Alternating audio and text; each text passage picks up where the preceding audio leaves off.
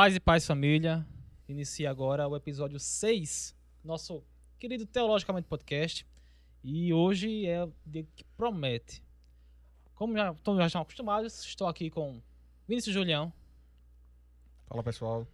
Onde Sem camisa do esporte, né? Pra... É, hoje É, sem hoje- camisa do esporte. Não, eu achei falar do esporte ainda hoje, pode ter certeza disso. Hoje Eu estou também aqui com o vacinado, Ô, Glória. que está tendo calafrios. como vacina hoje. Provavelmente é, temos que ter um novo, um novo É. integrante em breve.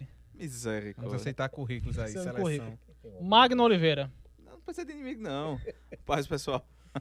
E o convidado, hoje vamos fazer diferente. Quem vai apresentar o convidado é Vinícius, por motivos que vocês vão entender. Motivos um pouco, um pouco óbvios, né? É. Bom, nosso convidado ele é formado em filosofia e sociologia pela Unicap, Universidade Católica de Um Pernambuco. monstro. Pós-graduado em ensino superior pela UFRPE de Garanhuns, Federal Rural, é? Rural. E também tem o curso preparatório de missões da Aliança das Igrejas Congregacionais, o CPMA, feito no, no seminário de João Pessoa. Pessoas. É, João Carlos Ferreira de Oliveira, Pai de quem? Mais conhecido como Cali. Ele é presbítero da primeira igreja congregacional Vale da Bênção aqui em Caruaru. Isso. É missionário também. Isso. Né? E casado com Maria de Fátima. Você conhece esse nome bem? Fatinha. Você conhece bem esse nome? É pouco. Pai de Samanta, Rebeca, Maiara e de um cidadão aí chamado Vinícius. Esse que vos fala. Avô de Raíssa, Nicole e Beatriz. Eu apresento o meu pai. Aí tá certo. aí tá certo. Hoje é um teologicamente familiar. Muito bem. Seja bem-vindo, professor bem-vindo. Cali. Pois é. É, Prazer. bo- boa noite, bom dia, boa tarde, né? Porque a gente não sabe a hora que você vai, vai assistir. Né? Mas é uma alegria muito grande estar aqui, né?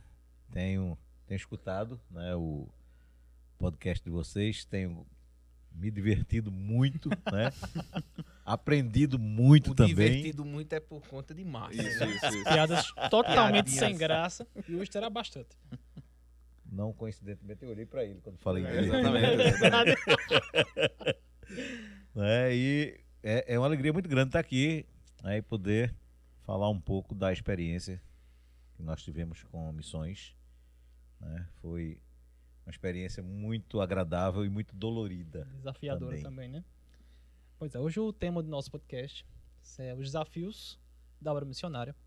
Não convidamos esse homem aleatoriamente. Ele tem uma experiência muito boa. Ele vai contar muita coisa aqui pra gente hoje. E acho que vai iniciar, antes de qualquer coisa, sabendo como é que o senhor iniciou essa trajetória cristã. O senhor não nasceu em berço evangélico. O senhor foi encontrado pela graça. E acho que gostaria de saber como é que, como é que se iniciou esse, esse processo de conversão de José Carlos. João. cara. João Carlos. Tem tempo? Tá, Fique à vontade aí, meu. Tem todo o tempo do mundo. Qualquer coisa a gente Gente. tira as falas aí de Márcio e da gente, a gente. Não, Boa, a minha deixa- principalmente. Só fala heresia. Cortar as piadas, né? Gente, é, aqui na frente de vocês está um verdadeiro milagre de Deus. né? Um homem que, durante toda a sua vida, é, viveu afastado de Deus. Na minha adolescência, eu fui aluno do Colégio Marista do Recife e nós tínhamos o, a obrigação de, na sexta-feira, a última aula era a missa. E quando eu saí daquela escola, eu fiz uma promessa para mim mesmo que nunca mais eu entraria na igreja. E cumpri isso durante muito tempo. Uhum. Eu não ia na igreja para nada a não ser o casamento de alguém muito querido ou batizado de alguém que eu não pudesse faltar. Fora disso, eu não passava nem na calçada. E aí entrei na faculdade, o curso, meu primeiro curso foi filosofia. E eu me apaixonei pela corrente da filosofia do existencialismo. E comecei né, é, é, a ler os filósofos do existencialismo, me apaixonei por Jean-Paul Sartre, por Nietzsche, por Marx, Engels, me filiei ao Partido Comunista Brasileiro Só um menino bom. Só peça boa, né? e me tornei um ateu convicto. E aí, durante muito tempo, né, eu militei por essa corrente, Uhum. né? Depois fui fazer sociologia, já tinha muitas cadeiras pagas, porque desde quando eu entrei na faculdade, as cadeiras eletivas que eu colocava no curso de filosofia eram cadeiras de sociologia. Porque eu tinha o desejo de fazer sociologia, vivia metido em política e fazia eh, eh, política na universidade. E aí fui fazer sociologia, né? E aí, mais uma vez, né, me, me aprofundando dentro da, da- das escolas de sociologia e me afastando cada vez mais de Deus. Até que Deus começou a se mostrar na minha vida. Embora eu dissesse que ele não existia, eu tinha a presença dele, embora eu não percebesse, né? e nós, por questões pessoais, né, é, profissionais, eu sempre fui um bom profissional, mas eu tinha um problema sério, que era o álcool. Então, um- um- uma vez eu conversando com um grande amigo, e ele disse a mim, ele era, ele era o, o, o chefe do departamento pessoal de uma empresa multinacional chamada Texaco, hoje ela não existe mais no Brasil. E eu trabalhei na Texaco, né? E ele depois me confessou que quando chegou o currículo na frente dele, que ele viu, né? Gostou demais do currículo e aí ele foi procurar saber, né? Com a empresa anterior que eu tinha trabalhado, que era a Atlantic, que também era uma empresa de petróleo. E aí a resposta foi, olha, ele é um excelente profissional, mas ele tem um problema. Na segunda-feira. Porque eu passava o final de semana bebendo e na Uhum. segunda-feira não não comparecia muitas vezes no trabalho, né? E todo mundo sabia, minha esposa ligava e dizia, ele tá doente e tal. Mas todo mundo sabia qual era a doença, Uhum. né? E é, por conta dessa situação eu fui perdendo, né? Eu aos 23 anos eu era superintendente da Companhia Atlântica de Petróleo no Rio Grande do Norte.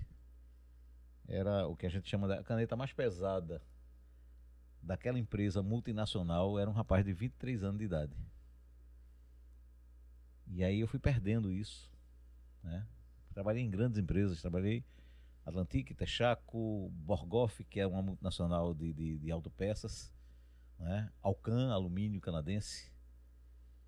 Só grandes empresas. A única empresa que eu trabalhei que não era multinacional, mas é um, um império, foi o Grupo João Santos. Mas aí fui perdendo, né? E chegou um ponto que eu começava a botar currículo e ninguém mais eh, me contratava. E aí eu vim parar aqui pertinho, em Brejo da Madre de Deus. Uhum. Vim para montar um, um armazém de construção para um cunhado meu. E depois ele me fez a proposta que você não fica aqui, né? Você está alguns meses já procurando emprego, não consegue, tá? Fica aqui com a gente. E aí eu resolvi ficar lá e eu- hoje eu sei que isso foi a mão de Deus. né? Lá eu conheci algumas pessoas da Igreja Católica que começaram me cercando e me levaram para a Igreja Católica. Né? E eu comecei a a ver a possibilidade de que realmente existia um Deus. E de lá eu fui convidado para fazer o encontro de casais com Cristo na Igreja Católica, fazer em Belo Jardim. Hum. E de- de- de- desse encontro de casais nós resolvemos implantar o encontro de casais com Cristo da Igreja Católica em Brejo da Madre de Deus. Eu sou um dos fundadores do encontro de casais. E nós fizemos o encontro, fizemos o primeiro, o segundo, o terceiro. No quarto encontro, quando ele terminou, dois dias depois eu recebi um convite de um amigo, que era amigo de Farra, desviado dos caminhos do Senhor, hoje está na glória, de Jaci. E ele me fez um convite para ir conhecer o encontro de casais da igreja evangélica. E eu pensei assim, eu disse. Tipo James Bond, né? Eu vou lá para saber o que é que esses caras Sou fazem. apaixonado por encontro, né? É, né? Pegou na- no ponto fraco. ver o que, é que esses caras fazem e Tão diferente assim. E ao chegar no Caique, A missionária Sueli é ex-esposa, né, falecida esposa do pastor Cícero Palmeira, olhou aí chamou de Jaci e disse: Quem é aquele rapaz? Jaci sai um amigo meu lá de Brejo, estou trazendo ele para fazer um encontro. Ela disse: Ele vai ser crente. Jaci olhou para ela e disse: É isso aí, não. Esse eu conheço. É, Tem jeito não. E ela disse: Vai. Eu tive um sonho ontem à noite com esse rapaz entrando na nossa igreja, com a Bíblia debaixo do braço. E ele veio me contar. E eu disse a ele: Diga a ela que ela, ela anda bebendo muito ultimamente. Né? Ela teve um, um delírio, alguma Um coisa. surto, algo desse tipo. É. E passaram-se né, alguns anos. Eu, eu trabalhei nesse encontro. Interessante que quando a gente chegou no, no estacionamento, lá do Kaique, eu olhei para minha esposa e disse: crente tem mania de chamar os outros para ser crente. E se eu entrar aí, eu não sei o que, é que eu vou fazer aí dentro. Mas alguém me deu uma bandeja de cristal, com taças de cristal em cima. E alguém disse assim: Você quer ser crente? Eu solto no pé dele e vou embora. Ela disse, pelo amor de Deus, faço não. Vou. Eu disse, faço. Reze pra ninguém me chamar para ser crente. E aí trabalhei o encontro todo, ninguém me convidou. E durante o encontro, eu via as músicas que mexiam comigo. De Jaci tinha me dado muito CD evangélico. Da bandinha, inclusive. Uhum. Mas aí eu recebia por educação, e aí dizia, ah, vou ouvir, que legal, obrigado. E aí quando ele saía, eu, lixo. Ixi. Eu via Chico, Caetano, né? Javan. Filósofo não ouve música de crente. Sim. É. Coisa de careta. Mas aí durante o encontro, aquelas músicas mexeram comigo. E aí quando terminou o encontro, eu pensei, né? Já se vai me chamar de novo, porque crente chama Então, muito. é. Crente é bicho insistente. Crente é chato. Crente é chato mesmo. É verdade. E eu disse, eu já sei. Eu vou dizer a ele, se ele vier me chamar, eu vou dizer, eu só vou se for para aquela. Pra aquele grupo de louvor. Aí ele vai dizer, tu não é cantor. né? E aí eu resolvo o problema, É. não vou. Acabou-se. E passaram-se alguns, alguns meses. E ele chegou lá na minha na secretaria, eu era secretário de administração do Brejo. E ele entrou na secretaria morrendo de rir. Disse, vim te fazer um convite e não aceito não como resposta. Isso não é convite, isso é intimação. São É. intimação, Né? exatamente. Convite, eu, eu tenho a opção de dizer não. Ele disse, "Ah, ouça como você quiser, eu não aceito não. Aí eu disse, o que é? Ele disse, trabalhar no encontro da primeira igreja batista de Gravatar. Aí eu parei, ele disse, da bandinha. Eita! Achou, Negue né? agora. E aí eu, ele disse, mas tem que ensaiar. E eu saía de Brejo para Caruaru toda segunda-feira para ensaiar na bandinha, lá na Igreja de Deus, ali perto do INSS. Na época, pastor Clodoaldo. né? E no primeiro ensaio, quando eu entrei no carro, eu olhei para minha mulher e disse assim: Esse povo é diferente. Eu não sei o que, é que eles têm. A Bíblia diz que nós somos sal e luz. E aquele homem que não conhecia Deus percebeu claramente que existia uma diferença naquele povo. E aí eu fiquei participando de todos os ensaios e fomos para Gravatar, trabalhar no encontro.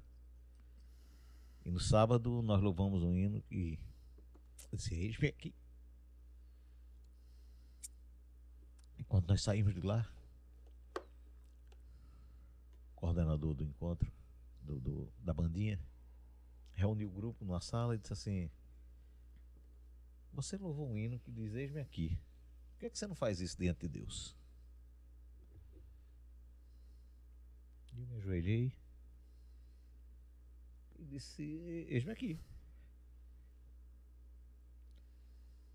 Mas aí naquele momento eu assisti um filme de 46 anos. cenas tão reais que nenhum Spielberg da vida seria capaz de produzi-la E a minha vontade naquele momento é ser. Eu quero conhecer esse Deus. Mas aí eu olhava para mim e dizia: Como é que eu vou ser crente? Prostituto, mentiroso, cachaceiro, brigão. Meu filho mais de uma vez, deixou de ir para estádio comigo porque ficava com medo que eu brigasse no estádio. Era quase que uma rotina brigar no estádio. E eu disse, como é que eu vou ser crente? Aí, não, não, não. Mas aquele desejo continuava forte no coração. E eu disse, Deus, se é o Senhor que está querendo isso de mim, me dê um sinal. E quando eu me levantei daquela sala, eu não sei quanto tempo eu fiquei ali, mas quando eu me levantei, não tinha mais ninguém na sala. E em geral, quando o pessoal da mandia se levanta, né, assim, para sair e tal, faz muita zoada, Sim, empurra a cadeira. É. e- Você percebe, né? Eu não vi nada, mano. Não sei o tempo e também não vi nada. E quando eu saí da sala, estava na, na porta, estava Marinho. Marinho era um mototaxista. E ele me deu um abraço. Que aquilo foi a primeira resposta de Deus e eu não entendi. Mas foi um abraço assim, diferente eu saí daquele abraço como se eu estivesse pisando em nuvens. E eu pisava no chão e era aquele negócio fofo. "Oxe, isso parece um tapete. E eu não entendia o que era aquilo. Nós trabalhamos o resto do, do dia e quando foi à tarde, no final da tarde, eu vi um testemunho de um homem chamado Heraldo Xavier, irmão do pastor Clodoaldo, hoje pastor no Rio Grande do Norte. E Heraldo falava de um Deus vivo, um Deus que falou com ele que disse a ele: saia do exército, vá para Caruaru. Ele, traba... ele servia no Mato Grosso do Sul, em Corumbá, na divisa com a Bolívia. Era um homem extremamente eh, cruel. Quando ele saía da- do lado brasileiro para o lado eh, boliviano, as pessoas corriam e se escondiam dentro de casa, entravam em casa porque ele com duas armas na mão. Era um homem de confiança do ministro do, do- do Exército, porque era um, um dos poucos que eh, mexiam com explosivo, desmontava explosivos. E ele falava de um Deus que falou com ele, e aquilo deu um nó na minha cabeça. O Deus que eu conhecia estava pregado numa parede lá. E ele dizia que Deus falou com ele. E aí quando a gente saiu daquele Kaique, quando foi à noite, eu não tinha Bíblia, eu peguei a Bíblia da minha mulher, a Bíblia católica, e comecei a, a procurar o Deus de Heraldo. Eu comecei a ler gente, não entendi nada. Aí passei. Aí Josué. Aí comecei a ler, aí também não entendi. Aí eu me lembro que eu fui passando, aí eu vi Esdras. E comecei a ler e não- e e não entendia nada. E eu fiquei até duas horas da manhã folheando a Bíblia, tentando encontrar o Deus de Heraldo. Cara, inconcebível na cabeça do Senhor. Esse Deus vivo. E deu duas horas da manhã do que eu vou dormir, senão amanhã eu não trabalho no, no encontro. Eu fui dormir, acordei muito cedo, mas cinco e pouco eu estava acordado, ansioso. E quando foi seis horas, começaram a servir o café, eu desci e estava na mesa o presbítero Erivonaldo, hoje pastor da igreja Vida Nova, lá do Panorama. E eu sentei com ele e disse, Ari, comecei a ler a Bíblia ontem. Bicho, eu não entendi nada. e ele começou a rir e disse assim, é porque tu é filósofo.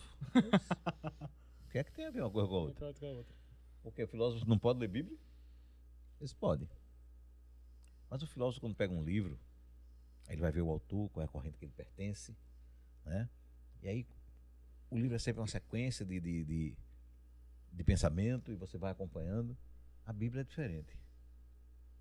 Aí o nó aumentou, né? Como assim a Bíblia é diferente? Ele disse, porque a Bíblia é um livro que você tem que, para entender ele, você tem que ler da metade para o fim. Depois é que você vai ler o começo. Agora, Pronto, tá aí. Agora deu bom, né? Agora deu agora- bom. como é que eu vou entender uma coisa que eu vou ter que ler da metade para o fim? Aí ele disse assim: a Bíblia aponta para Cristo. Ela é dividida em duas partes, o Antigo Testamento e o Novo Testamento. O Antigo Testamento aponta para Cristo dizendo ele virá. O Novo Testamento aponta para Cristo dizendo ele veio, mas vai voltar. E eu sem entender absolutamente nada, mais mas isso, isso ficou gravado na minha cabeça. E aí ele disse assim, ele pegou um guardanapo que estava na mesa, pegou a caneta e botou um número no telefone. Disse, comece lendo os quatro evangelhos. Você vai ver que tem muita coisa parecida. Repetitivo às vezes. Mas leia. Está aqui meu telefone. Qualquer dúvida que você tiver, me ligue. Se eu não tiver resposta, eu vou buscar em quem tenha, mas você não vai ficar sem resposta. Eu peguei aquele papel, botei no bolso e nós voltamos para o encontro. Trabalhamos o dia todo, nenhum sinal. No final do encontro, aquela última apresentação da bandinha se despede. E a gente saiu e aí Júnior reuniu o grupo, era Júnior coordenador da, da bandinha. E começou a orar. E naquela oração ele disse assim: Você que recebeu um sinal de Deus, recebeu um chamado de Deus. Deus está lhe chamando. E eu vi aquilo. Disse, não, não. Não é comigo não, é com, é com alguém, né? E aí ele começou, continuou insistindo e aquilo começou a me incomodar. E ele disse, é com você, é você que está sendo incomodado. E aquilo começou a travar. né? Como se eu não conseguisse respirar. E eu resistindo. Aí ele disse a frase assim: Você me pediu um sinal. Sou eu. Quem está me chamando?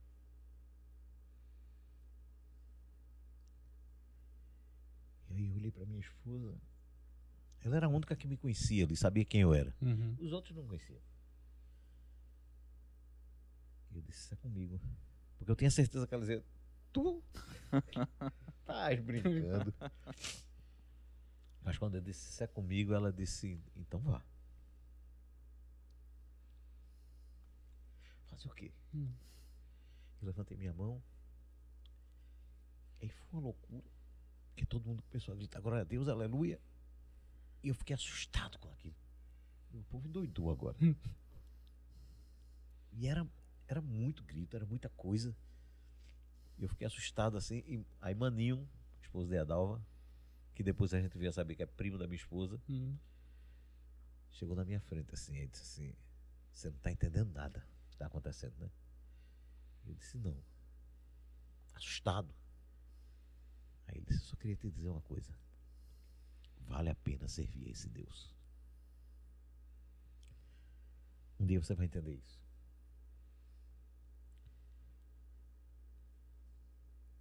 E hoje eu entendo claramente aquilo que o me disse. E eu tenho plena convicção de que vale a pena servir esse Deus. Um Deus que transforma, que às vezes eu não me reconheço. Quem eu era e quem eu me tornei depois que eu pude me aproximar do Deus que cuidava de mim. né? O Deus que estava me dizendo durante todo o tempo assim, eu estou do teu lado, cara. A minha filha mais velha teve um tumor no cérebro aos 11 anos de idade. E a gente não tem dinheiro para cirurgia e foi feita uma campanha.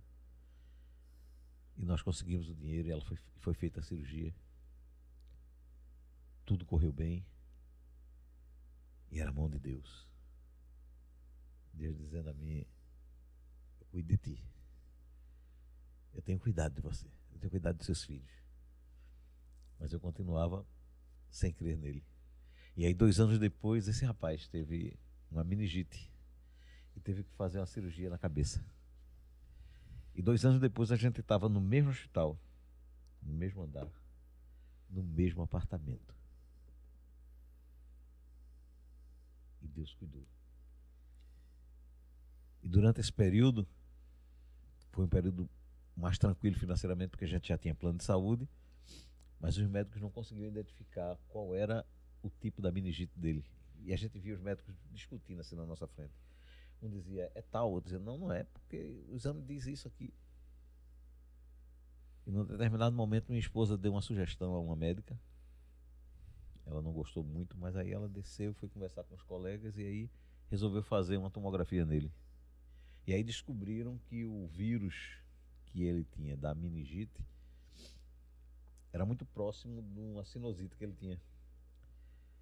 E aí quando a medicação batia, o vírus se escondia por trás da, da, da sinusite e o remédio não fazia efeito. Hum. Aí foi quando tiveram que abrir para fazer, para tirar, né, a, o processo de, de, de, inflamatório que tinha. E quando eu descobri isso, eu me apavorei. Né? Outra cirurgia na cabeça, dois anos depois, um outro filho.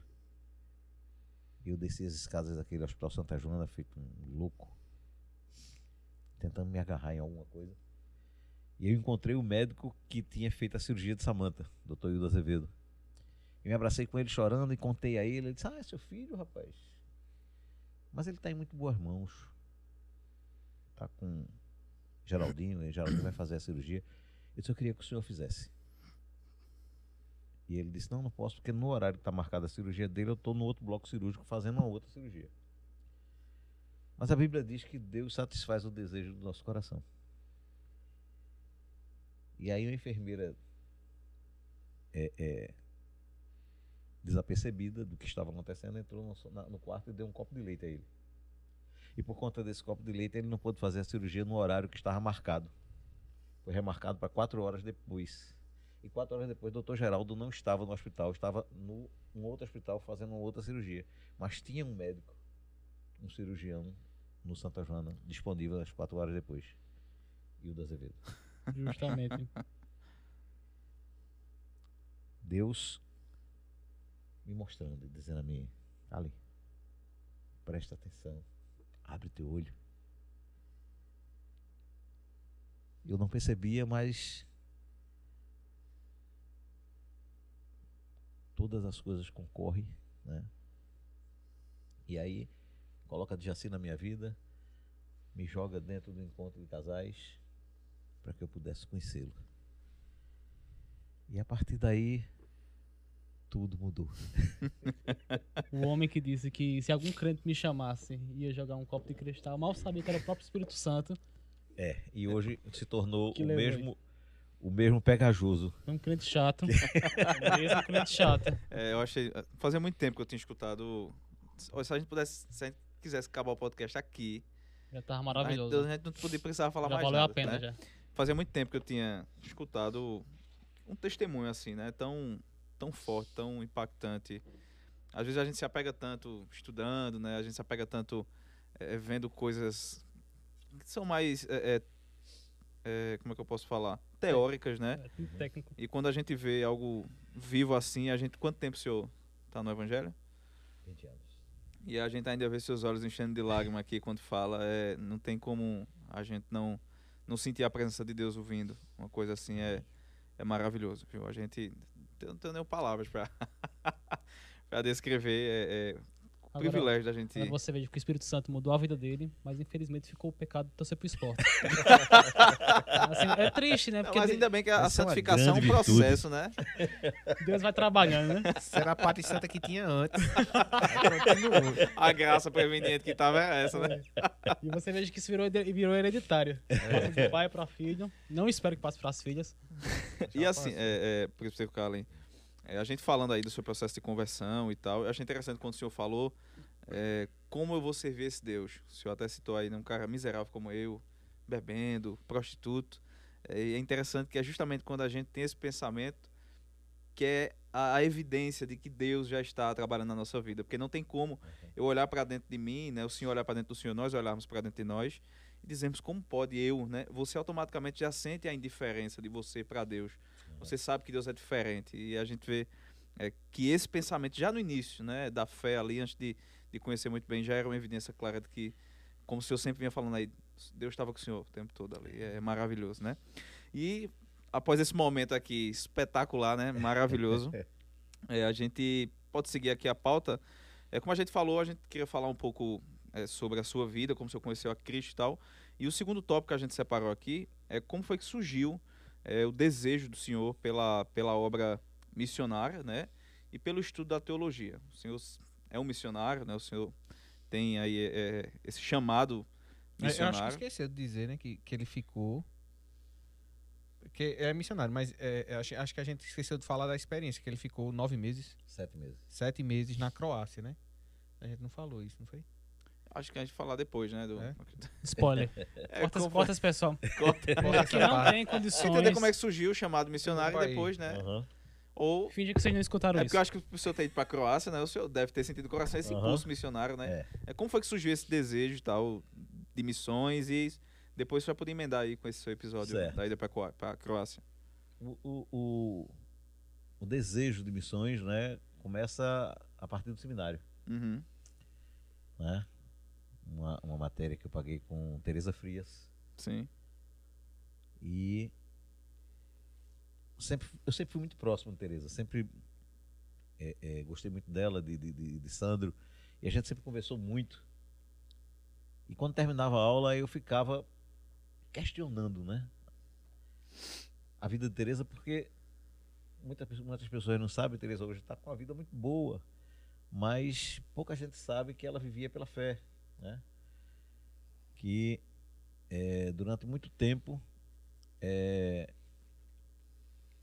Deus sustentou Teresa e ela dizia assim, Cali, é muito gratificante ser sustentada por Deus. Agora é terrível ao mesmo tempo. Porque você tem hora que você fica olhando, né, e diz assim: como é que vai ser? De onde é que vai vir? Né? E ela me contava as experiências que ela tinha, e isso começou a me encantar. E aí, os cultos de missões, né? Sempre que tinha aqueles apelos no curso de missões, eu estava lá. E eu não sabia por quê. Mas quando fazia um apelo, aquilo me envolvia e eu ia.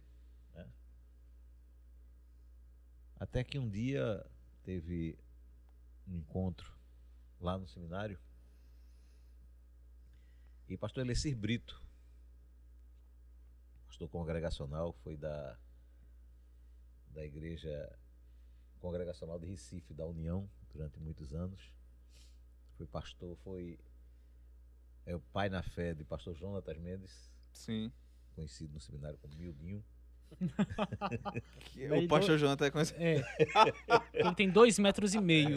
Aí ele é mildinho. mildinho. É. A gente tá tendo aula aluno com é ele. aluno em todo canto, né? Tá então, a história da era mildinho. Galo de quem? Mildinho. É. E... Maravilhoso. Pastor Jonatas é, é, é, filho na fé do pastor Eleci. E aí pastor Eleci veio fazer uma palestra no, no seminário sobre missões na Europa. E aquela palestra mexeu muito comigo.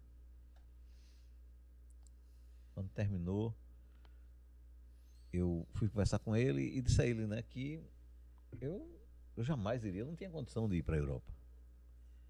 Mas que aquilo mexeu comigo e tal. E ele riu e disse assim: Quem sabe você não vai ser um dos missionários da MCE? E eu vi aquilo como se fosse uma brincadeira. Né? Fui embora. Alguns meses se passaram ele, não, quando ele disse isso, ele disse: Eu vou voltar aqui, né? E a gente vai fazer uma convocação. Quem sabe você não vai. E passou alguns meses. E um dia eu vinha um feriado ali naquela rua da prefeitura de Caruaru. E o pastor Adriano Batista ia passando no carro. E parou o carro e me chamou. E disse: Olha, é, dia tal vai ter um café missionário lá no seminário. E o pastor Alessi está vindo novamente e ele mandou lhe convidar. Ok. E eu fui. E lá se marcou uma nova reunião, dessa vez no Vale Central, com um missionário chamado Ronald, que é missionário hoje na Espanha, em Barcelona. E Ronald estava cheio de, de, de lá no, na palestra, não só seminaristas do STEC, mas de outros seminários, né? muito jovens. E ele começou a falar a palestra dele e ele dizia assim: a Europa precisa de Deus. Para o europeu, Deus está morto. Lamentavelmente, a, a igreja na Europa está. né? E aí ele mostrou alguns vídeos, né, e fez uma palestra belíssima. E quando ele terminou, ele disse assim: Nós da MCE estamos à procura de jovens que queiram doar um ano da sua vida para o Evangelho. Alguém aqui se propõe? E eu comecei a olhar. E cheio de seminaristas, cheio de jovens, ninguém levantou a mão. Eu olhei para o pastor Nicasso e disse: Pode um jovem de 60 anos? O pastor Nicasso olhou para mim, assustado. Ele disse: É mesmo? Sim. Eu disse: É. Ele disse: Pode. Aí eu levantei a mão.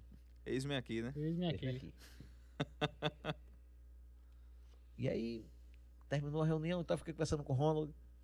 Ele disse: Olha, a gente vai preparar uma caravana para conhecer quatro países do leste europeu. São 18 dias na Europa.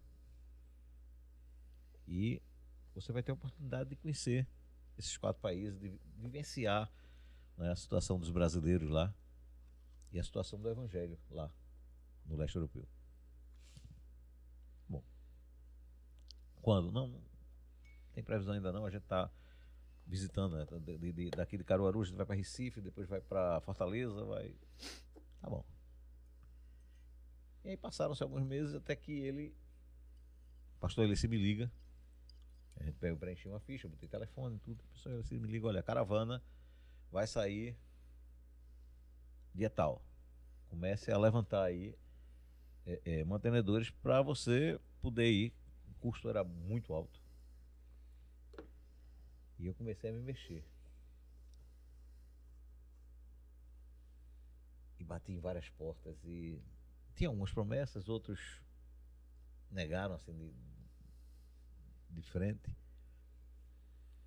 É interessante que aqueles que a gente mais contava, né? não, com fulano eu vou bater lá e com certeza, né? E vai vir coisa.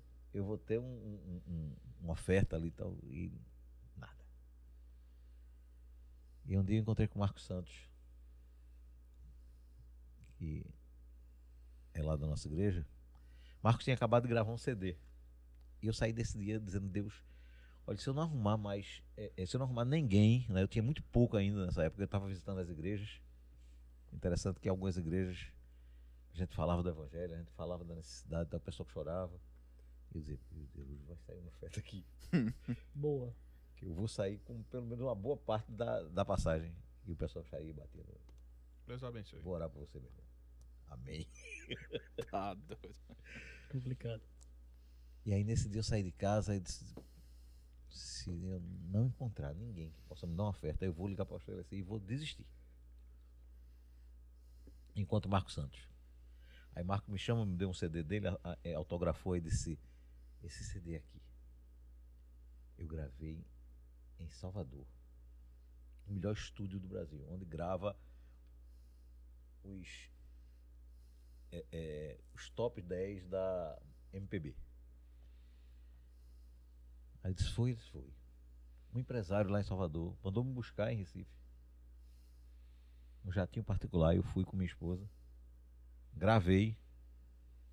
Quando eu pensava que vinha embora, ele me deu uma passagem para ir para Itaparica. Passei uma semana em Itaparica, com tudo pago, para poder dar tempo de preparar né, a, a matriz. Quando eu voltei, o cara me entregou a matriz com mil cópias. E o, e o jatinho veio me trazer de volta em Recife. E eu ouvindo aquilo, no final ele disse assim: Tudo que Deus quer é que você se disponha. Meu amigo, aquilo encheu. E eu saí dali, no primeiro lugar que eu bati, recebi uma oferta muito boa. E aí começou. Começou a chegar as ofertas das igrejas. E aí um dia Juliana, que é uma grande amiga da, da Igreja Congregacional de Piedade, que também foi comigo, e era a secretária da MCE, Missão Cristã Europeia, em Pernambuco, me liga e disse: Olha, amanhã tem que trazer o dinheiro. É o último dia para poder a gente é, é, fazer a reserva das passagens. E eu já estava com dinheiro. Disse, Vou levar. E saí de Caruaru para Recife. Aproveitei e disse: Vou levar meu carro para fazer a revisão na Imbiribeira. Meu carro é um, um carro chinês do Jack Motors. Fui levar, vou levar ele para fazer a revisão e deixo o carro fazendo a revisão e dá tempo de eu ir no centro da cidade, que a, a MCE, o escritório era em cima da Luz e Vida, na Praça Joaquim Nabuco, no centro de Recife.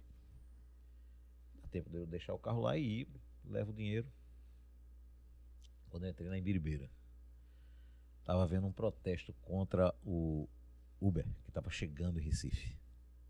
E os taxistas fecharam a Ibiribeira, não passava ninguém. Todo Uber é complicado, né? Eita, Todo ele, todo. pegou na Impressionante. ferida agora, viu? Impressionante. não passava ninguém. E eu olhava pro relógio. E Juliana entende também, ó, até duas horas da tarde eu estou no, no escritório. Depois disso eu vou ter que sair, porque eu vou ter que fazer o depósito e tal. Isso era perto de meio-dia. E a Imbiribeira fechada. Parada. Eu vou ligar pra Juliana e dizer que eu infelizmente não vou chegar a tempo. Aí liguei pra ela. Aí disse, Joel, tô aqui na Imbiribeira, tô com o dinheiro na mão. Mas eu não tô conseguindo sair porque eu tô no engarrafamento aqui. Eu não sei o que é que tá acontecendo, tá tudo parado. Ela disse, eu também tô na Imbiribeira. Eita. Eita. Meu Deus do No céu. mesmo engarrafamento. Aí eu disse, tu estás aonde? Ela disse, eu tô em frente à loja tal. Eu olhei assim pra esquerda e tinha uma loja. Olha, acho que ela disse. Tem mais de uma dessa na Ibiribeira? Não, só tem uma. Aí eu disse, qual é teu carro? Ela disse, um Toyota. Sem ser o Corolla, como é o outro. O É. Etios. Etios. Aí eu olhei, eu tava na faixa da direita, tinha um Gol e tinha um Etios. Não é possível que seja ela, não é possível. Liga a sinaleira do teu carro. Aí o Etios. Meu Deus do céu. Aí eu desci. Ela tava meio metro do senhor. Se eu vou levar o dinheiro, ela disse: Aonde? Eu disse: Eu tô aqui do teu lado. aí fui e entreguei o dinheiro a ela. E até aí, minha esposa, os três filhos, diziam: Isso é loucura, isso é coisa da sua cabeça. Esse negócio de ir pra Europa é coisa da sua cabeça, não é de Deus. E aí, quando eu cheguei em casa que eu contei essa situação, vocês creem que é Deus? Porque numa cidade de 3 milhões de habitantes, Deus parar a Imbiribeira para ela estar do meu lado, para eu poder entregar o dinheiro, ela olhou para mim e disse assim: Mas como é que eu vou te dar recibo? Tu acha que eu vou querer recibo? Numa situação dessa? É. Eu não quero recibo, não. Tá aí o dinheiro, faço o depósito.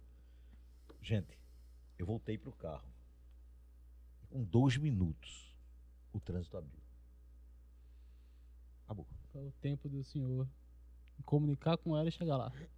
Eu fui, fiz a revisão do carro, não precisei mais ir né, na, No escritório. no escritório. E eu voltei para Caruaru com a convicção de que Deus estava me levando para a Europa. E aí chegou o dia de- da viagem. Isso foi um tormento, porque todo mundo conta. Quando eu disse isso, aí começou, né? Aí Vinícius se convenceu. E aí Vinícius começou a conversar com Fátima, dizer, mãe, faça a vontade de Deus.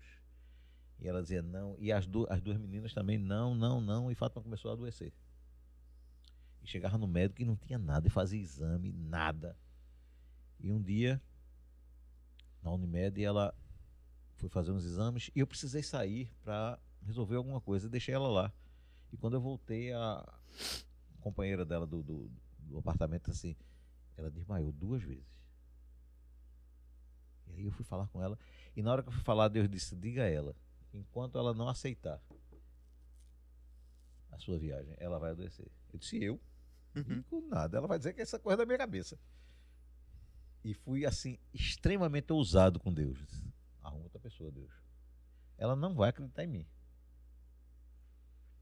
E saí. Nesse meio tempo, minha filha liga na portaria, porque só podia ficar uma pessoa dentro. Pai, sai aí um pouquinho para ficar com a manhã. Aí eu saí e Samanta entrou. E aí Deus falou com ela. E ela também não disse nada na hora.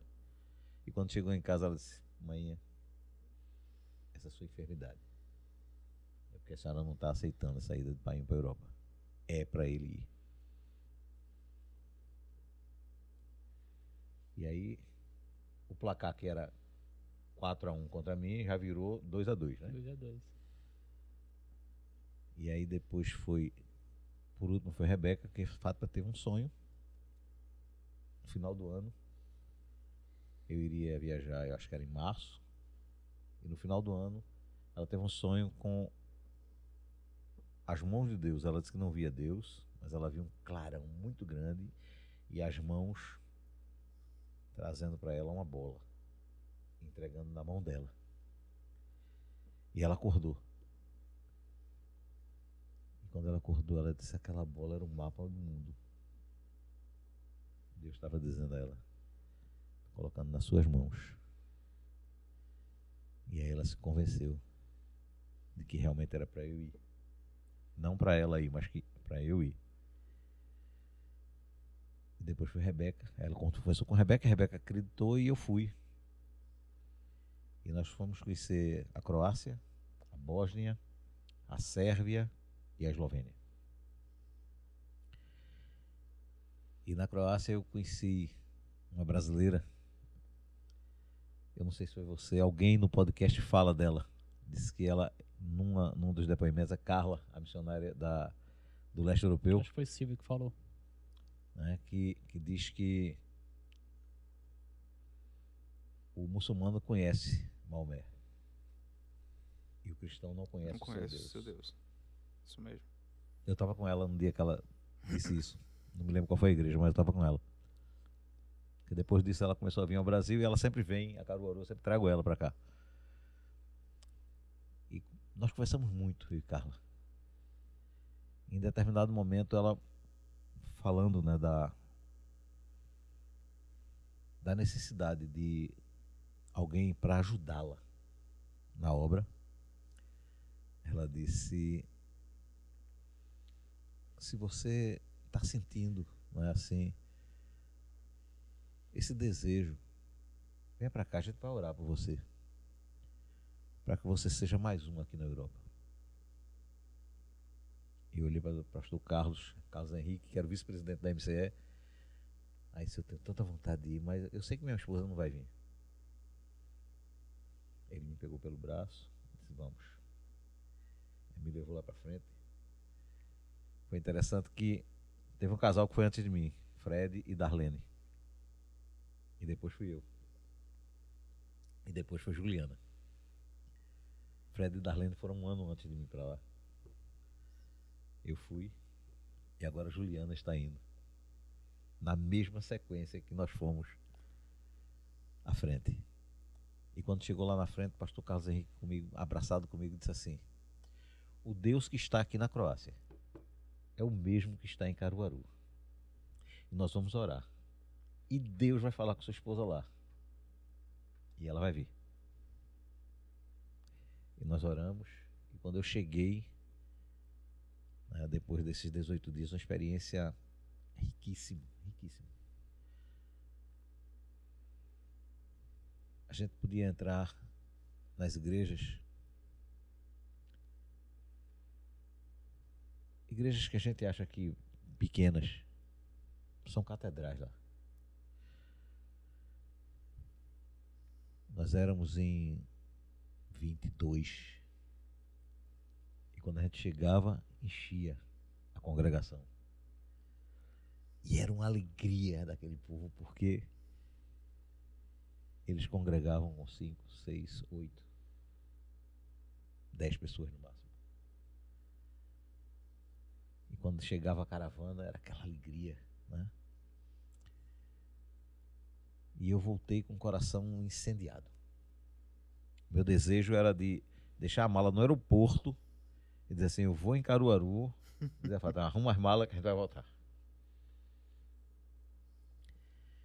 Mas quando eu cheguei, que disse a ela que tinha assumido esse compromisso, ela disse: Você vai sozinho. Eu não vou. E foi como um balde de água fria. Mas aí Deus foi trabalhando no coração dela. E nós ficamos sete meses na Croácia. Tivemos a oportunidade de abrir uma congregação lá, Rapaz, que benção. na cidade de Verbovets. E mesmo sem conseguir falar a língua, né, a gente conseguiu o mínimo para pelo menos se comunicar e às Uhum. vezes nem isso, porque tinha coisa que a gente não conseguia. Mas as experiências foram maravilhosas. Muito doloridas pela falta da família, pela saudade. Tivemos uma das nossas netas, a Beatriz, teve um problema sério né, de- de- de- por conta da nossa falta. Ela nasceu e ficou lá em casa até a nossa viagem. E foi como se nós tivéssemos desaparecido da vida dela. E ela entrou em depressão. Foi, foi muito complicado. Mas Deus estava conosco o tempo todo. Né? E foram experiências assim maravilhosas. Uma delas, o evangelho lá é visto como uma seita. E você não pode fazer evangelismo na rua. Você não pode abordar ninguém Mas por parte das autoridades, ou. das autoridades. E é. A Croácia é, ainda é, hoje é uma república, Uhum. Uhum. mas ainda tem todo o ranço comunista. Então, você desce da Croácia hoje, você tem 24 horas para procurar uma delegacia e declarar que você está lá e o que é que você foi fazer lá. Porque se com 24 horas você não for, eles lhe deportam. E por lá ser um, um país com cunho muito comunista, é, se quando você for na delegacia você declarar que está ali para missões, para evangelizar, f- pode-se fazer isso? Pode. Porque aí, por exemplo, eu fui com a carta da Igreja Batista de Dubrava. Uhum. né, me convidando. Então, você pode, desde que você cultue dentro do templo, Uhum. nunca fora. E nós conseguimos, durante esses sete meses, né, a gente conseguiu um programa de rádio. Não éramos nós que fazíamos, era o pastor Emanuel, que era um outro brasileiro que já estava lá também há cinco anos. E esse programa de rádio aconteceu uma coisa muito interessante, porque quando eles se reuniram, um grupo de pastores, foram pedir um horário na rádio, foram pagar esse horário na rádio. Tem, eles lá, você tem que pagar adiantado, seis meses. E eles conseguiram arrecadar o dinheiro com algumas entidades europeias e foram lá para pagar. E o dono da rádio deu o, o horário de menor audiência na rádio. Seis meses depois, quando ele foi eh, renovar o contrato, o dono da rádio deu um desconto de 40%. A gente esperava que houvesse um aumento, ele deu um desconto. E aí, Emanuel, mas por que o desconto? Ele disse porque o seu horário era o horário de menos, menor audiência na rádio. Hoje é o horário de maior audiência. Que benção. Os croatas estavam escutando o programa, embora a gente não tivesse nenhuma confirmação de, eh, eh, de conversão, mas existia uma quantidade muito grande de pessoas ouvindo. E isso para nós era resposta de Deus. Exatamente. E uma noite nós estávamos em Belvete e na porta da congregação tinha escrito alimento para a alma. E tinha uma mulher que morava na mesma rua que eu, que a, a congregação ficava no térreo e eu morava em cima, num kitnet de 20 metros quadrados, que custava 200 euros o aluguel. Meu Deus, Meu do Deus céu. do céu. Baratinho. Era sala, quarto e banheiro. Só isso. só. E aí ela morava na mesma rua nossa e ela disse que passava ali e que é alimento para a alma? Mas ela não tinha coragem de entrar porque quem entrasse lá ficava mal visto, porque estava buscando uma seita. E um dia ela vinha à noite, estava nevando muito nessa noite, estávamos 14 graus negativos. Sangue de Cristo em poder. Deu 20 graus aqui, eu tô me, me agasalhando. Deu menos 14, misericórdia. 14 negativo. 14 negativos, e aí, nevando muito, e ela olhou para um lado, olhou para o outro, não tinha ninguém na rua. E ela entrou na congregação. Imagina alguém que está sendo perseguido por alguém. Né? Ela, ela meteu a mão na porta assim, a porta escancarou e ela entrou correndo, assustou todo mundo. Ela disse assim: O que é alimento para a alma? Por favor, me digam o que é. E aí, o pastor Emanuel ficou conversando mais com ela eu fiquei né, com os irmãos. E foi nesse dia foi uma dificuldade porque eu não falava bem o croata. Pastor Wilson, que era um outro pastor lá de Belém do Pará, já falava melhor do que eu, aí eu falava, o pastor Wilson tentava traduzir, porque Emanuel ficou, né, com ela. E essa mulher passou a ser evangelizada. Nós viemos embora e depois nós tivemos a notícia de que ela tinha feito a confissão. Foi a, a única alma de Verbovete que a gente viu, né, assim, o mover de Cristo. Porque é, é muito interessante que a gente faz o evangelismo aqui, um avanço missionário, e você tem tantas conversões, é uma coisa maravilhosa. Lá você não pode fazer. Para fazer um, um evento na rua, um evento de Natal, eles nos permitiram fazer, depois de muita luta, eles nos permitiram fazer, desde que não houvesse ministração da palavra. Vocês podem louvar, mas ministração da palavra não pode ter. Então nós louvamos. Né? Foi muito interessante porque eles ficaram encantados, os organizadores do evento. E quando terminamos, eles deram meia hora, 40 minutos no máximo. Quando nós terminamos, aí o coordenador veio e disse assim: Eu não esperava que fosse tão bonito. Para o ano vocês têm uma hora. E a gente viu o mover de Deus, né? num lugar onde Deus está morto. Eu tive a oportunidade de conversar com um croata no período de Natal e eu perguntei a ele né, o que é que significava. Tinha uma frase, Feliz Natal. O que é que significava aquilo para ele? Aí ele disse: ah, é o nascimento do menino Deus. Ele encheu o coração da gente. Eu e Emanuel, coisa boa, ele, ele sabe. Compreende, né? Aí Emanuel disse, mas e esse menino? O que é que você, o que é que você sabe dele? disse, não, é uma lenda. Meu Deus Eita, do céu. O menino Deus é uma lenda. E Emanuel disse, não, não é uma lenda. Esse menino nasceu verdadeiramente. Esse menino cresceu, esse menino morreu por você. E ele dizia, não, não, é uma lenda. Eu, eu aprendi que é uma lenda. E eu costumo dizer que a gente fala muito de África, né? Uhum. E nada contra. Mas evangelizar na África é muito mais fácil. Existe uma necessidade daquele povo. Necessidade financeira, necessidade de fome. Física mesmo. Física.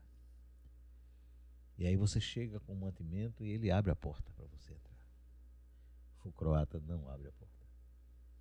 É, deve ser muito difícil. O croata lhe cumprimenta à distância. Hi. Bok. Só. Para você apertar a mão de um croata, você tem que ter muita amizade com ele.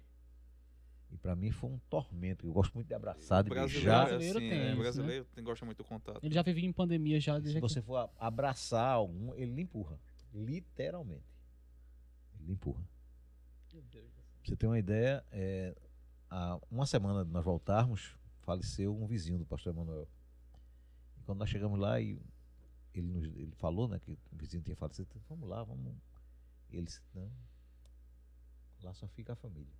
Meu Deus do céu. Meu Deus. A gente vai para o cemitério, né, nossa presença lá no cemitério, mas na casa só a família. Eles não recebem ninguém em casa. A gente passou por um momento, o, o dono da, do apartamento que nós morávamos, Felipe, ele era da nossa igreja.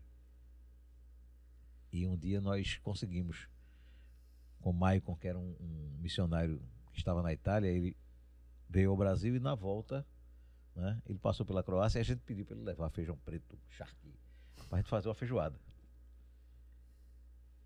E nós levamos, é, é, fizemos a feijoada e, con- e convidamos o Felipe para ir almoçar conosco. E foi uma dificuldade convencê-lo a ir almoçar lá em casa, porque ele dizia: Mas por que, que eu tenho que ir? Porque na cabeça dele, para ele conhecer né, a, a, a culinária brasileira, você fazia o prato, levava na casa dele, ele comia. Eles não têm esse hábito de ir na casa do outro, de receber o outro em casa. E foi mais de uma hora de conversa para a gente conseguir trazê-lo para a nossa casa para almoçar conosco. O croata não tem esse hábito. E ainda por cima, a, a última guerra foi há 25 anos atrás, 26 anos atrás, Recente, Recente. Bem recente. é, com a separação da Croácia e da Bósnia. Uhum. Existe um ódio muito forte no coração deles. E aí você vem falar de um Deus que é amor. E os caras não sabem o que é isso. É muito difícil. O leste europeu existe uma carência muito grande. Hoje, né, por conta da pandemia, nós voltamos. eh, nós voltamos antes, né? voltamos em outubro em novembro estourou a pandemia, eu não tenho nenhuma dúvida que foi Deus que nos trouxe, porque senão como é que sai, como seria Para sair de lá. para sair de lá depois? Pois é. Pra sair como pra se manter lá e Pra se ficar, né? né? Exatamente. Então foi a mão de Deus. Fred foi para Polônia porque a filha deles morava na Polônia, ele foi para lá. Pastor Emanuel foi para Portugal. Só ficou Carla, que é casada com um croata e aí ficou lá. Uhum. Mas aí saímos todos. Fred voltou agora, está lá novamente. Pastor Emanuel não volta mais, vai ficar em Portugal. E existe uma carência tremenda. Eu queria aproveitar para você que está nos ouvindo, ore pela Croácia, ore pelo leste europeu, ore pela Europa. Existe uma carência muito grande naquele continente. Um continente que exporta, foi exportador de missionários. É o berço do evangelho, né? Do, do- da reforma, né? Uhum, da exatamente. reforma. E hoje não conhece a Cristo. Na, na Croácia, eu queria que o senhor explicasse é, qual a, a principal religião. Porque, assim, na, na Europa a gente está vendo um avanço muito grande do, do- dos muçulmanos, né? Sim. Muitas, muitos países os muçulmanos têm entrado de forma muito grande. Na Croácia, qual é a principal religião? Qual a, a Na Croácia é, contexto? existe um, um contexto sui generis. É, a principal religião é a religião católica, mas o catolicismo lá se aliou ao governo comunista. E aí eles conseguiram incutar na cabeça do croata que se ele nasceu croata, ele nasceu católico. E se ele deixar de ser católico, ele como se perdesse a sua cidadania. A Igreja Católica conseguiu incutir isso neles junto com o governo comunista da época. Mas lá é um país confessional ou é Não. laico? Laico. Os muçulmanos estão entrando Com tudo, né? com tudo na Croácia, em todo o leste europeu. né? Na Croácia, mais porque nós estávamos lá e, vi- e víamos. E não existe nenhuma posição da Igreja Católica contra. Mas existe uma posição muito forte deles contra o Evangelho. Nós tivemos a oportunidade de conversar com várias pessoas que se confessavam católicas para saber como era a- pregação Aham. e nós descobrimos que não havia. Né? Existe muito louvor, muita. A, a liturgia deles né, não inclui a pregação do Evangelho, a Bíblia. Não inclui. A- a- no período que nós estávamos lá, nós pudemos participar de um evento da primeira Bíblia escrita em, em- em croata, promovida pela Missão Cristã Europeia junto com as igrejas evangélicas. Então o povo não tem acesso à escritura. Não tem acesso. Então é interessante ver o que você citou, que muito bem citou, que lá é o, o berço né, da, da, da reforma e tal. E uma um dos, das características da reforma protestante, né, partindo ali olhando para Martin Lutero, foi justamente colocar a Bíblia na mão do A povo. O Bíblia, né? acesso, né? O acesso tirar, da... é, tirar a Bíblia da, da, da restrição do clero, da igreja, e colocar para o povo ler a Bíblia, para o povo entender, né? Aí vê o surgimento das escolas e tal. Então lá parece que existe um, um que eles regrediram, né? Sim. O que a reforma deixou de legado veio mais para o, o, o, sul, né? Para os países sul-americanos, né? É, não sei, alguns países africanos também podem ter esse acesso, mas lá no berço parece que regrediu, né? Que, que voltaram a deixar, a, acho que também a questão do comunismo, Comunismo. tem a influência E houve um, uma, uma, uma- um entrosamento muito forte entre a Igreja Católica né, e o comunismo. Tanto que, é, é, por exemplo, lá em, em Ivanets, onde, onde está Carla, eles fazem anualmente um retiro de jovens. E os padres, quando descobrem que algum jovem está indo para o retiro, eles vão na casa Meu Deus do céu. e ameaçam a família de ser excomungada. Se você permitir que ele vá para o para se juntar com esses hereges, nós excomungamos a família. e é o E aí a família perder se a volta cidadania, contra né, a pessoa que quer ir. Meu Deus. Meu Jesus. E aí uma das saídas foi montar lá uma escola de música e uma escola de língua portuguesa. Carla ensina música, Mário também, que é o esposo dela, e ela ensina português. E aí os textos que são ensinados são textos bíblicos, as músicas são hinos de louvor a Deus. Então eles aprendem o louvor, mesmo sem ter a, a consciência do que é, Uhum. mas é uma forma De já Né? introduzir o de pensamento. introduzir o pensamento para eles. Interessante. Meu Deus. Tá vendo? Dá uma cortada de 5 minutos aí, que eu acho que é a pizza. E é.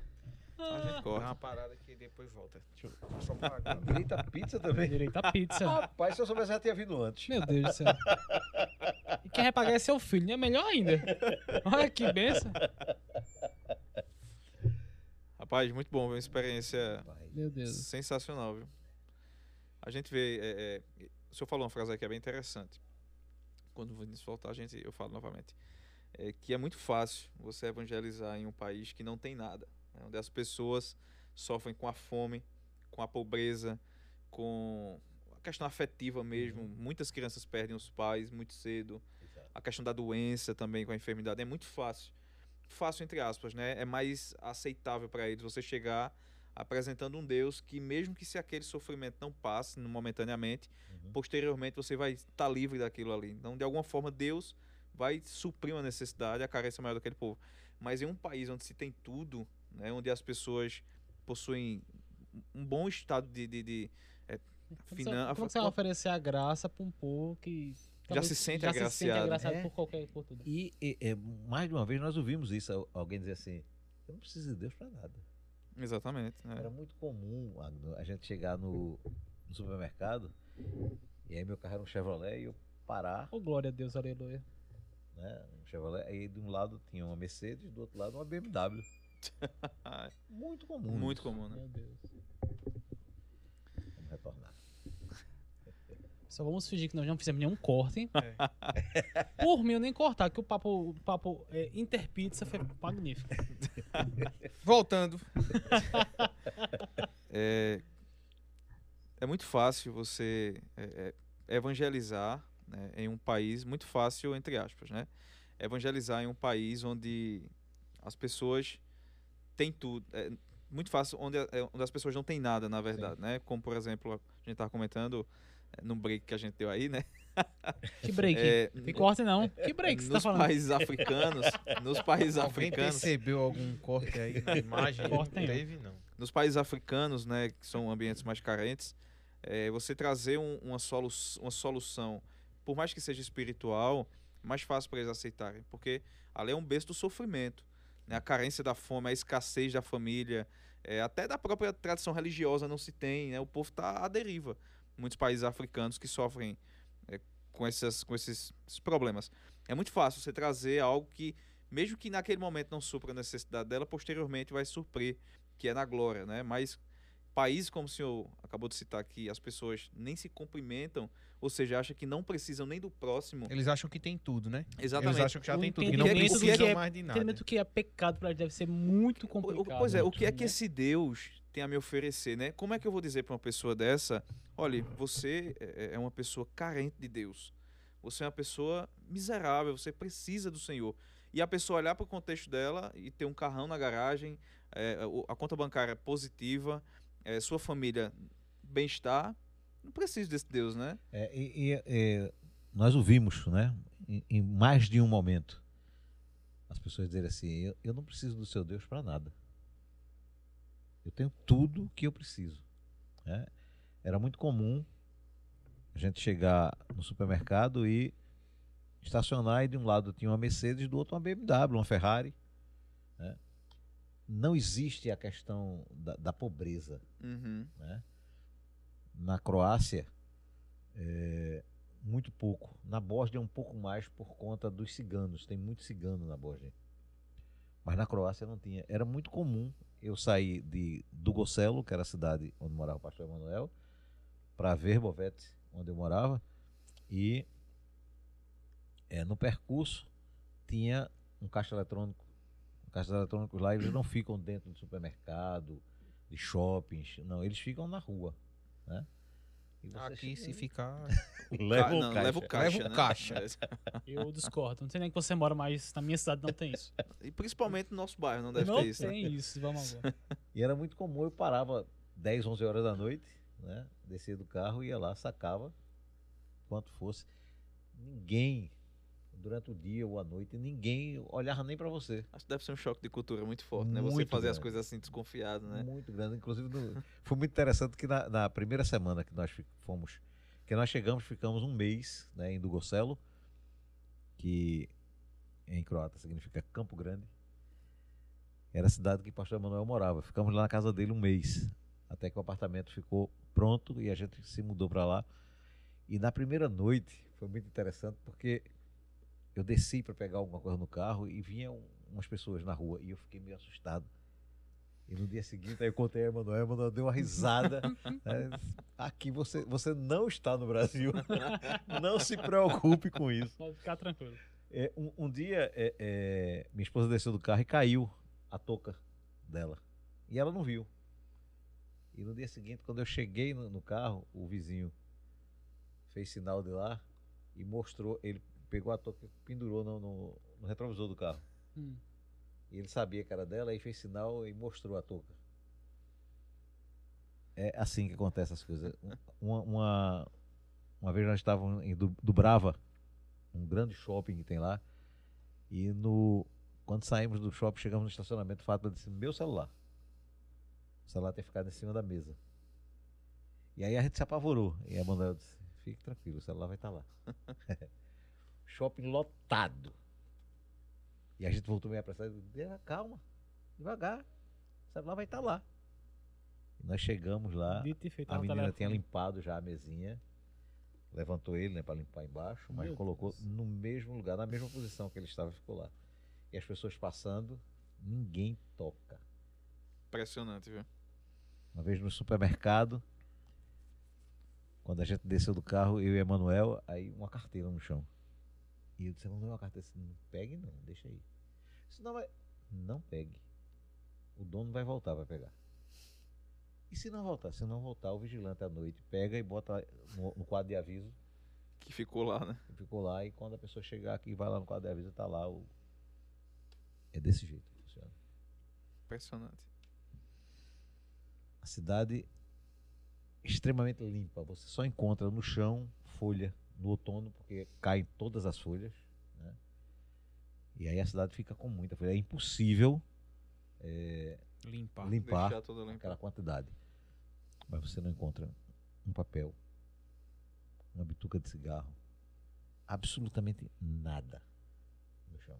Muito bom. cidade extremamente limpa. É muito comum você ver as pessoas comprando lanche. né? Eles não têm o hábito de almoçar feito a gente, Tá vendo? principalmente os estudantes. Né? A gente fez um, um curso de croata lá e a gente via muito isso. Os estudantes, em geral, eles estudam o dia todo, né? Então eles passam nas padarias, tem muita padaria. O croata é apaixonado por pão. Misericórdia no canto desse. Eu acho que eu sou croata. descendentes. É uma com- descendência, descendência croata. pesquisar, e- tem. Você E tem é cara de interessante que em sete meses né, eu comi muito pão e eu não engordei nada. Porque eles, eles não têm. é, é, Fugiu agora o nome. Fermento, glúten. É, o glúten, né? Eita, Vinícius. Teu canto é na Croácia. E a. As padarias lá. você- Você imagina uma sapataria de shopping aqui, Ah, né? Que é aquela vidraça com aqueles sapatos. Lá é- são as padarias. Então, sangue de Jesus. Você tem pão de todo tipo e qualidade e tamanho. Você tem pão de batata, pão de milho, pão de, de chocolate, pão de morango. Assim, é exposto lá e você chega e você pega, né? E vai direto pro caixa. Em algumas padarias tem alguém recebendo, em outras não. Você vai, paga e vai embora. Né? E aí você tem a quantidade infinita lá, porque como é muito frio, eles tomam muito caldo né? tanto na, na, na refeição da manhã como a do almoço e à noite também. E eles esse- tomam esses caldos com pão. Inclusive, a, a, a comida mais tradicional deles né, é um, um- um- um caldo com uma carne tipo uma almôndega. né? Muito engraçado que na caravana, um dos primeiros dias, a gente foi jantar e tinha lá um caldo pense no Nissin, Nissin Miojo, Hum, com água. Meu Deus. Era, era aquilo que eu vi, era, era uma, uma- uma- a, a panela de vidro, né? E aquele, aquele macarrão fino embaixo com um caldo branco. Não tinha cor, não tinha nada. E eu olhei, não vou comer esse negócio não. Cadê meu feijão? E Meu aí- cuscuz. O pastor Carlos Henrique botou no prato. Experimenta, esse cara é gostoso. Você tá brincando. Tô aquetando, né? Como é que esse negócio desse pode ser gostoso? É uma coisa branco, não, não tinha cor. É porque a comida brasileira ela é muito temperada, né? É. Tem Tá muita... acostumado, né? E ele disse: experimente, é bom. E eu botei o danado do prato e experimentei, pois era É gostoso. bom mesmo. Tá vendo? E aí eles comem muito pão por conta disso. E era muito interessante, porque cada dia eu comprava um pão diferente. né? Eu acho que não deu tempo de, de em sete Experimentar meses, de todos. experimentar todos. né? Era muito pão. né? E tinha um, um- um- pão de batata, que era uma coisa Fenomenal. fenomenal. Meu Deus. O cara tá falando essas coisas com um cheiro de pizza que chegou aqui. Jesus amado. E aí? Tá branca? Finaliza. Não, só pra, pra gente finalizar, partir para ir pro final da, da, da conversa, né? é, são contextos muito diferentes. A, a cultura brasileira e a, a cultura Croata. croata, né? Mas quais os aprendizados que o senhor trouxe para cá dessa, dessa sua experiência, né, no que diz respeito a essa, essa questão da obra missionária? Quais a, a- essa essa esse aprendizado mesmo que teve lá, né, e, e que pode ser trazido para cá e, e repassado para para quem está nos ouvindo? O maior aprendizado foi a certeza da necessidade da pregação do Evangelho.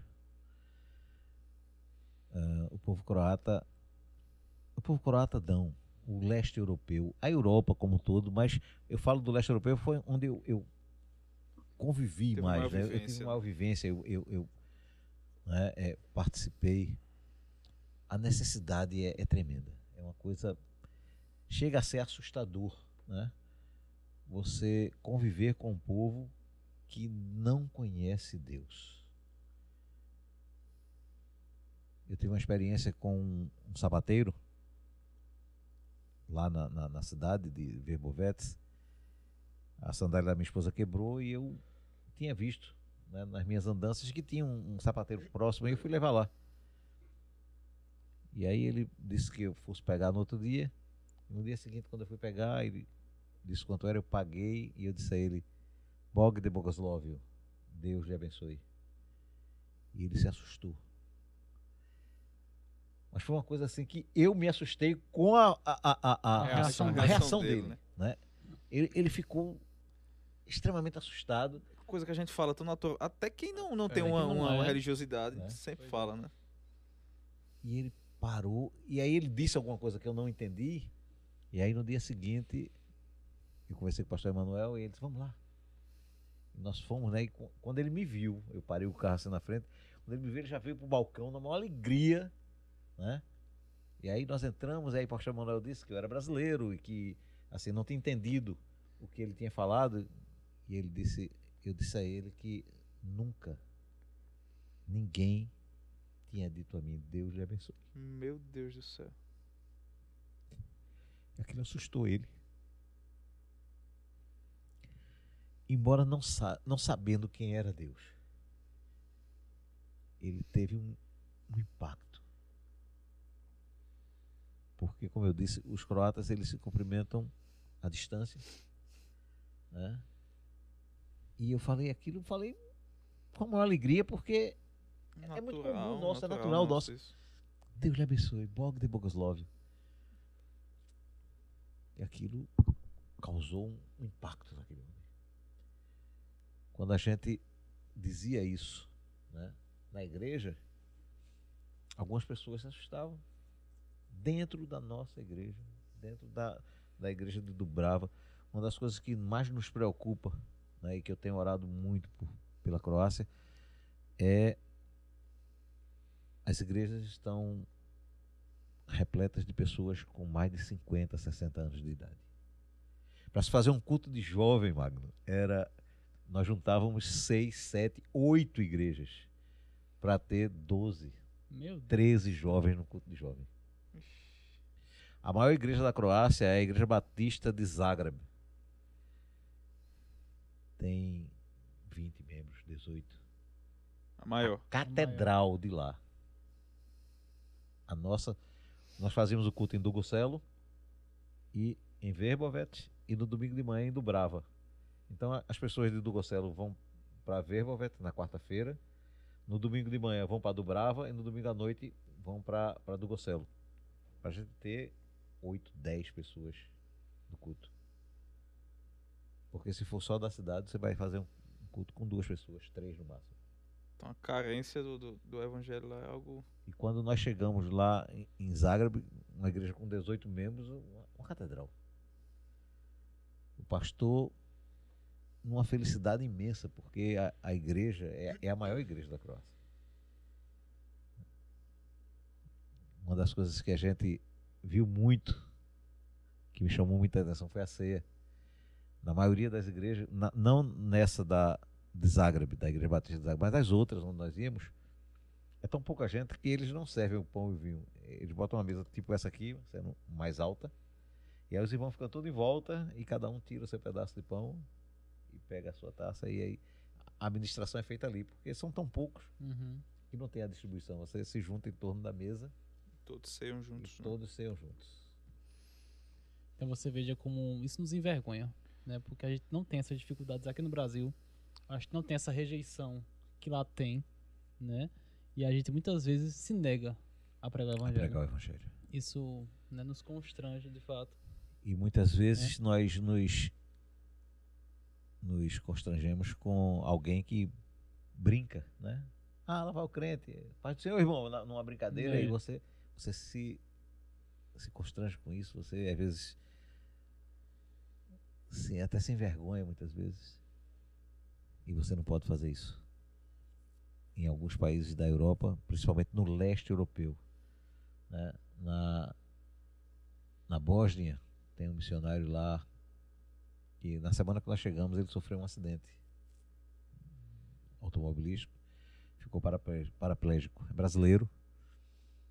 E nós acompanhamos ele, ele, o acidente foi na Croácia, ele estava de férias e nós acompanhamos ele durante mais de um mês né, no hospital e depois todo o processo dele voltar, né? E a família quis que ele voltasse para o Brasil. E ele disse que não. Aquilo foi uma lição muito grande. Ele disse: a Borja precisa de mim. Esse homem está lá hoje, cadeira de rodas. A igreja dele foi toda readaptada casa toda readaptada. E ele continua lá, pregando o Evangelho. Isso, de certa forma, me envergonha. Nos envergonha. Nos envergonha. Todos. Porque. Eu digo muito, a minha esposa ela ri às vezes, que eu disse a ela. Eu voltei, mas uma parte do meu coração ficou lá. No culto de missões, quando eu não vejo a bandeira da Croácia, eu me incomoda. Um dia eu disse a Mary, disse, todo culto de missões, bota a bandeira da Croácia. Para que pelo menos o povo veja, não, tá lá. É. O coração ficou lá um pedaço. Eu amo aquele povo. Como se fosse o meu povo. Eu sinto muita falta. Foi muito difícil, foi muito duro. Né? A, a saudade dos filhos, dos netos, dos amigos, da igreja. Foi muito difícil. Chorávamos quase todos os dias.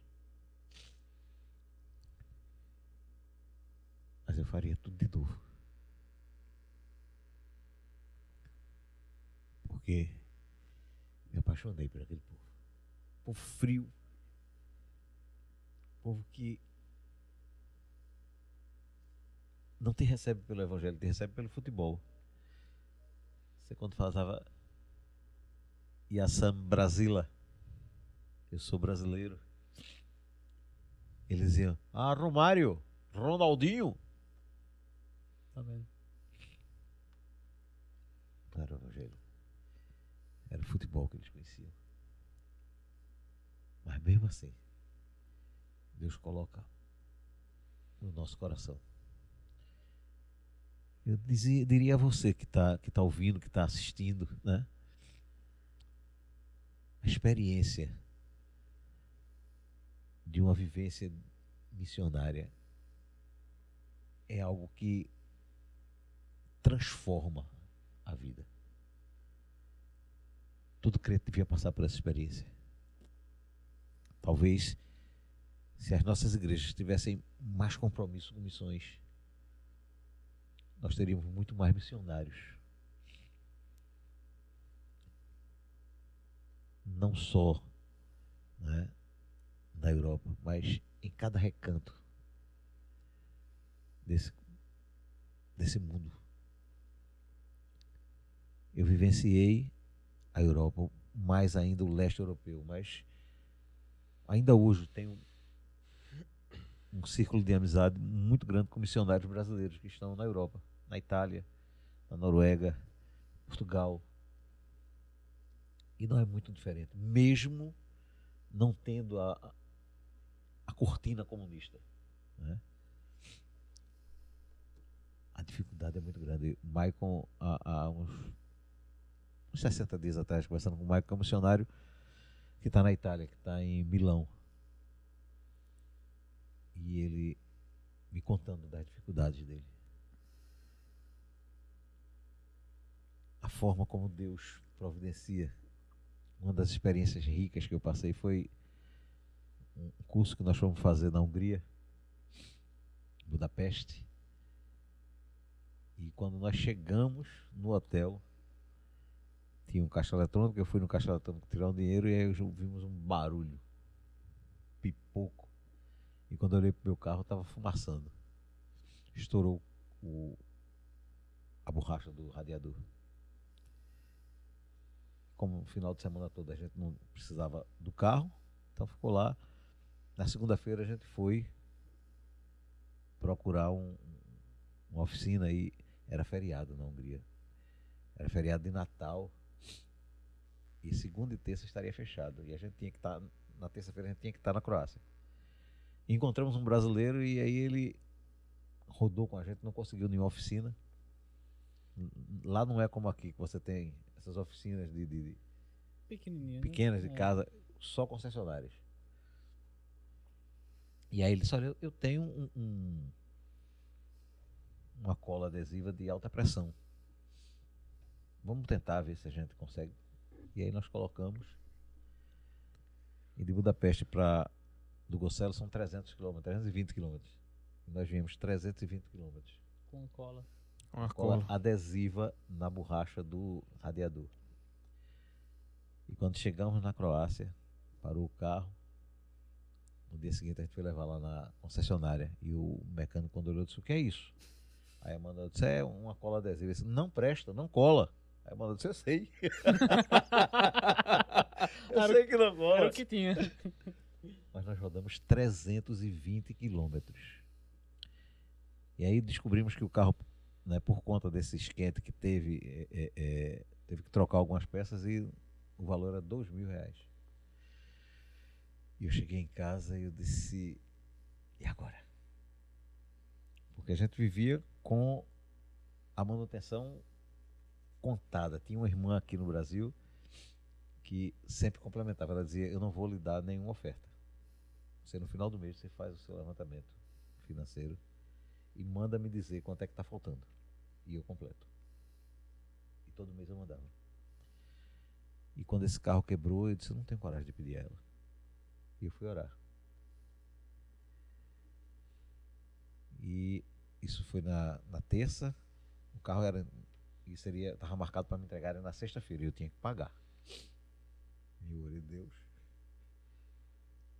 está nas suas mãos. Eu não tenho de onde tirar esse dinheiro. E aí na quinta-feira, o telefone tocou, era pastor Marcelo Maurício. Ele pregou no, culto- no- no aniversário de missões é. presbiteriano lá da primeira igreja presbiteriana de Boa Viagem. Aí disse, ó, eu tô aqui é, com Mike, ex-jogador do teu time. E Mike já foi man- mantenedor de alguns missionários e tudo, mas ele se decepcionou com muita gente. Mas eu tô conversando aqui com ele, contando a história de um gordo maluco que foi parar na Croácia. Todo carinho. E aí ele se sensibilizou e ele pediu a tua conta. Manda o número da tua conta pra mim. Eu mandei. Tem um doce, tem um pedaço de pizza, se adivinhar quanto foi a oferta. Dois mil reais. Dito e feito. Dois mil reais. Meu Deus. Meu Deus do céu. Na sexta-feira de manhã, quando eu fui no banco, tava lá o depósito. E aí eu fui, Quitou o de carro. tarde, quitei o carro. Rapaz, que, que tantas experiências, né? Muitas. Cara, Quantas experiências. Acho que se a gente fosse passar, contar todas Rodar a aqui, noite, né? é. Acho que a gente Engraçado. e passava a Quando, noite. quando chegou aqui, tá assim, eu não sei nem o que eu ia falar. Né? Vai- eu não tenho o que falar. E sem, sem demagogia, sem, sem hipocrisia nenhuma, eu, eu passaria a noite toda aqui lhe ouvindo. Amém. Sem... E eu acho até que a gente pode marcar depois um, parte dois. momento pra gente conversar mais, né? Falar mais sobre, sobre missões, sobre suas experiências, né? E quem sabe é, é estimular mais pessoas também, Sim. como o senhor já fez o convite aqui, a pensar mais em missões, pensar mais na Europa, né? É, obviamente, a o foco maior de missões é sempre na África, como o senhor falou e tal, Sim. mas eu acho que quando a gente pensa na África, obviamente a gente pensa mais em suprir uma carência também material, né? Mas na Europa, de fato, o evangelho, como quando o senhor traz esses relatos aí, traz esse depoimento, a Europa precisa do evangelho, né? É Precisa verdade. de Cristo. A gente tem, é, é, como eu disse, né, eu tenho, fiz muitas amizades lá com brasileiros que estão espalhados por toda a Europa. E a gente sempre está conversando. Né? É, é, Marquinhos está se preparando para ir, eu digo muito a Marquinhos. Cole em Glauber. Glauber é um, um brasileiro que tem um, um grupo no WhatsApp só de missionários brasileiros na Europa. E é um homem de uma sensibilidade maravilhosa. Tem ajudado muita gente. Todo mês ele escolhe um missionário e coloca no grupo né, a conta daquele missionário, a necessidade, e pede para que cada um participante daquele grupo, são mais de 100, faça um depósito de 10 reais pelo menos, para ajudar um missionário. E os relatos que a gente ouve né, daqueles missionários que receberam é uma coisa linda assim, né? O momento que essa oferta chega, né? E Glauber não, não escolhe assim, não. Eu conheço Magno, eu vou mandar para ele, não. Ele vai na lista lá, Pega um. pega um, né? E ele vai eliminando até chegar no último e Uhum. recomeçar. E é impressionante como Deus age. Né? Quando a gente no final do mês que a gente vê o relato daquela família que recebeu, onde eles contam a, a, necessidade que eles estavam, a forma como eles estavam, é, é, não tem como né? É, você não, não se emocionar, você não, Ver a mão de Deus não a agindo. mão de Deus agindo.